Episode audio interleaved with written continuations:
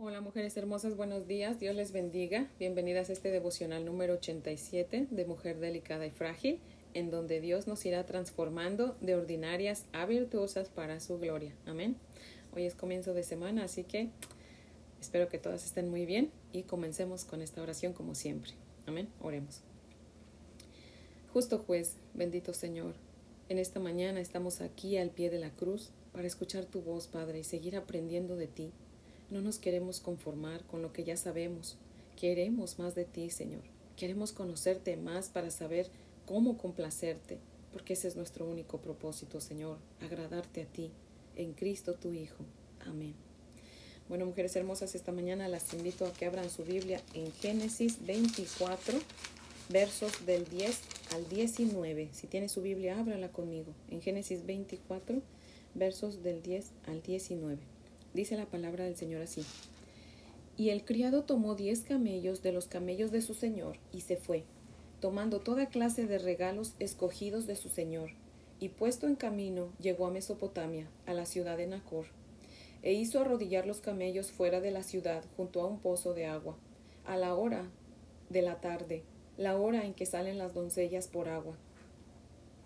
Y dijo, Oh Jehová, Dios de mi señor Abraham, Dame, te ruego, el tener hoy buen encuentro, y haz misericordia con mi señor Abraham.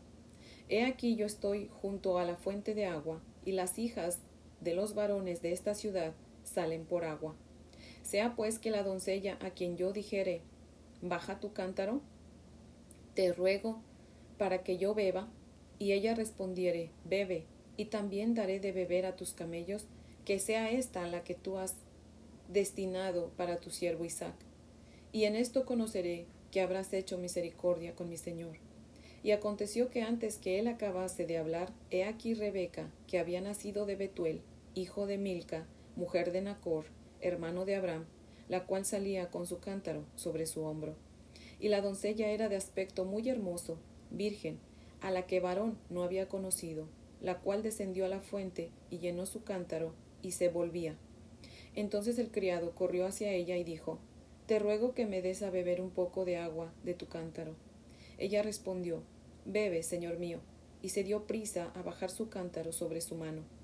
Y le dio a beber, y cuando acabó de darle de beber, dijo, También para tus camellos sacaré agua hasta que acaben de beber. Amén. Se dice que el Nuevo Testamento está escondido en el Antiguo Testamento y el Antiguo Testamento está revelado en el Nuevo Testamento, y yo lo creo. En el verso 10 que acabamos de leer, vemos que el siervo de Abraham tomó 10 camellos. Estos 10 camellos juegan un papel muy importante y significativo en el drama de esta historia. Ahorita le digo por qué. Porque estos 10 camellos representan los 10 mandamientos. Una y otra vez nos encontramos con personas que pareciera que fueran inmunes al Evangelio y muchas veces esas personas son de nuestros propios familiares. Así que si usted tiene, al igual que yo, un familiar que aún no es salvo, esta es justo la historia para usted y para mí. Dice el verso 10 que el siervo de Abraham cargó con regalos los diez camellos y se fue a buscar una esposa para el hijo de su señor, o sea, para Isaac. Y dice esta escritura que el siervo hizo arrodillar a los diez camellos, que representan los diez mandamientos, junto a un pozo de agua. Y mirando a los sedientos camellos, una joven llamada Rebeca se ofreció a darles agua. Cuando le predicamos a una persona y esa persona pone atención, y conforme le vamos compartiendo del Evangelio, miramos que hasta sus ojos les brillan, es porque esa persona está al tanto de los diez mandamientos, o sea, de la ley de Dios. Amén. Dice el Salmo 19, verso 7. La ley de Jehová es perfecta que convierte el alma. Amén. Y el apóstol Pablo dijo lo mismo cuando escribió en Romanos 3, 19 y 20 y Gálatas 3, 24, donde dice, pero sabemos que todo lo que la ley dice, lo dice a los que están bajo la ley para que toda boca se cierre y todo el mundo quede bajo el juicio de Dios, ya que por las obras de la ley ningún ser humano será justificado delante de Dios, porque por medio de la ley es el conocimiento del pecado, de manera que la ley ha sido nuestro instructor para llevarnos a Cristo, a fin de que fuésemos justificados por la fe. Amén. Así que si quiere estudiar esos versículos con más calma en su casa, le invito a hacerlo porque tiene Hay mucho que aprender en esos versículos de Romanos 3, 19 y 20 y Gálatas 3, 24. Cuando le predicamos a alguien, pues siempre le exponemos el Evangelio y al último les animamos a recibir a Jesucristo como su único Señor y Salvador de sus vidas y a consagrar sus vidas a Dios, ¿verdad? Les hacemos ver que solo por Cristo pueden ir al cielo. Pero muchas veces dicen, bueno, pero si cumplo con los diez mandamientos, lo más que yo pueda y vivo una vida decente y soy buena persona, no veo por qué no he de entrar al cielo. Me dice la otra vez una persona. Yo voy casi todos los domingos a la iglesia y trato de estar bien con todos, así que no veo por qué no he de ir al cielo. La gente necesita entender que están en un grave problema, porque ellos ni se imaginan que están en un grave problema.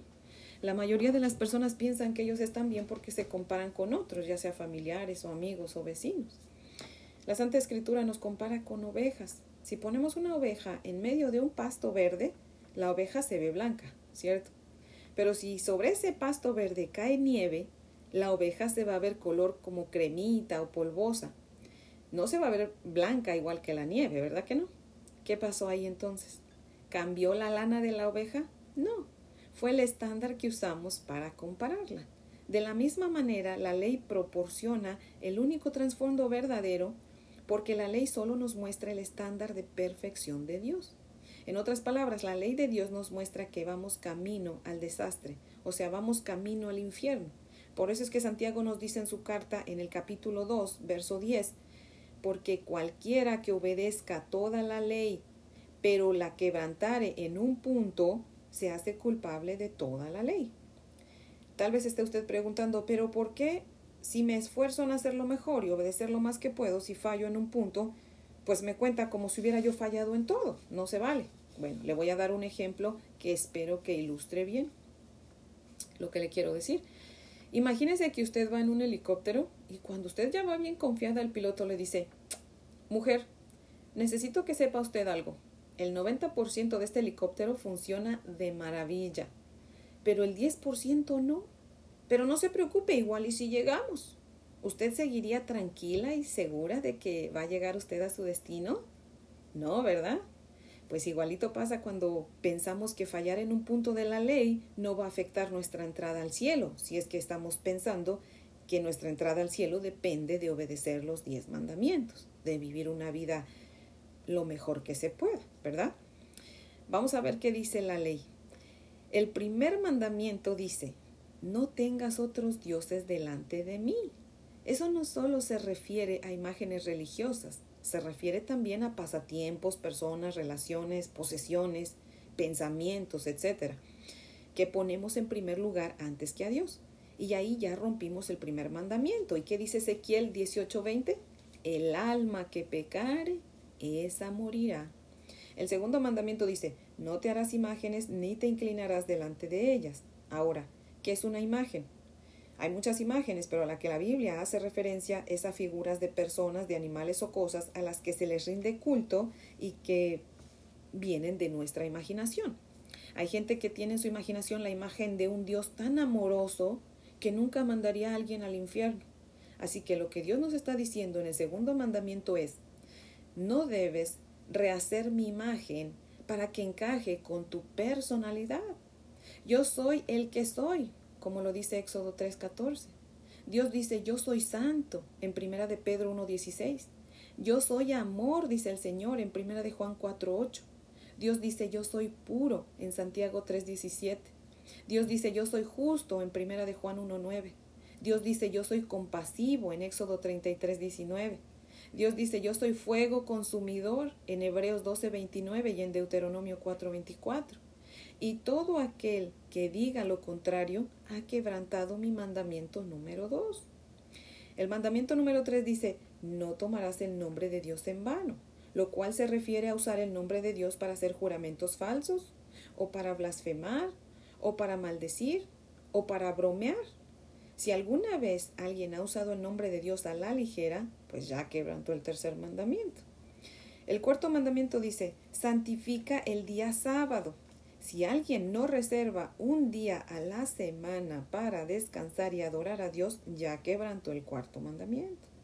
El quinto mandamiento dice, honra a tus padres. Si alguien es irrespetuoso con alguno de sus padres o hace algo que avergüence a sus padres o alguno de sus padres, pues ya quebrantó la ley, ¿verdad? El sexto mandamiento dice, no matarás.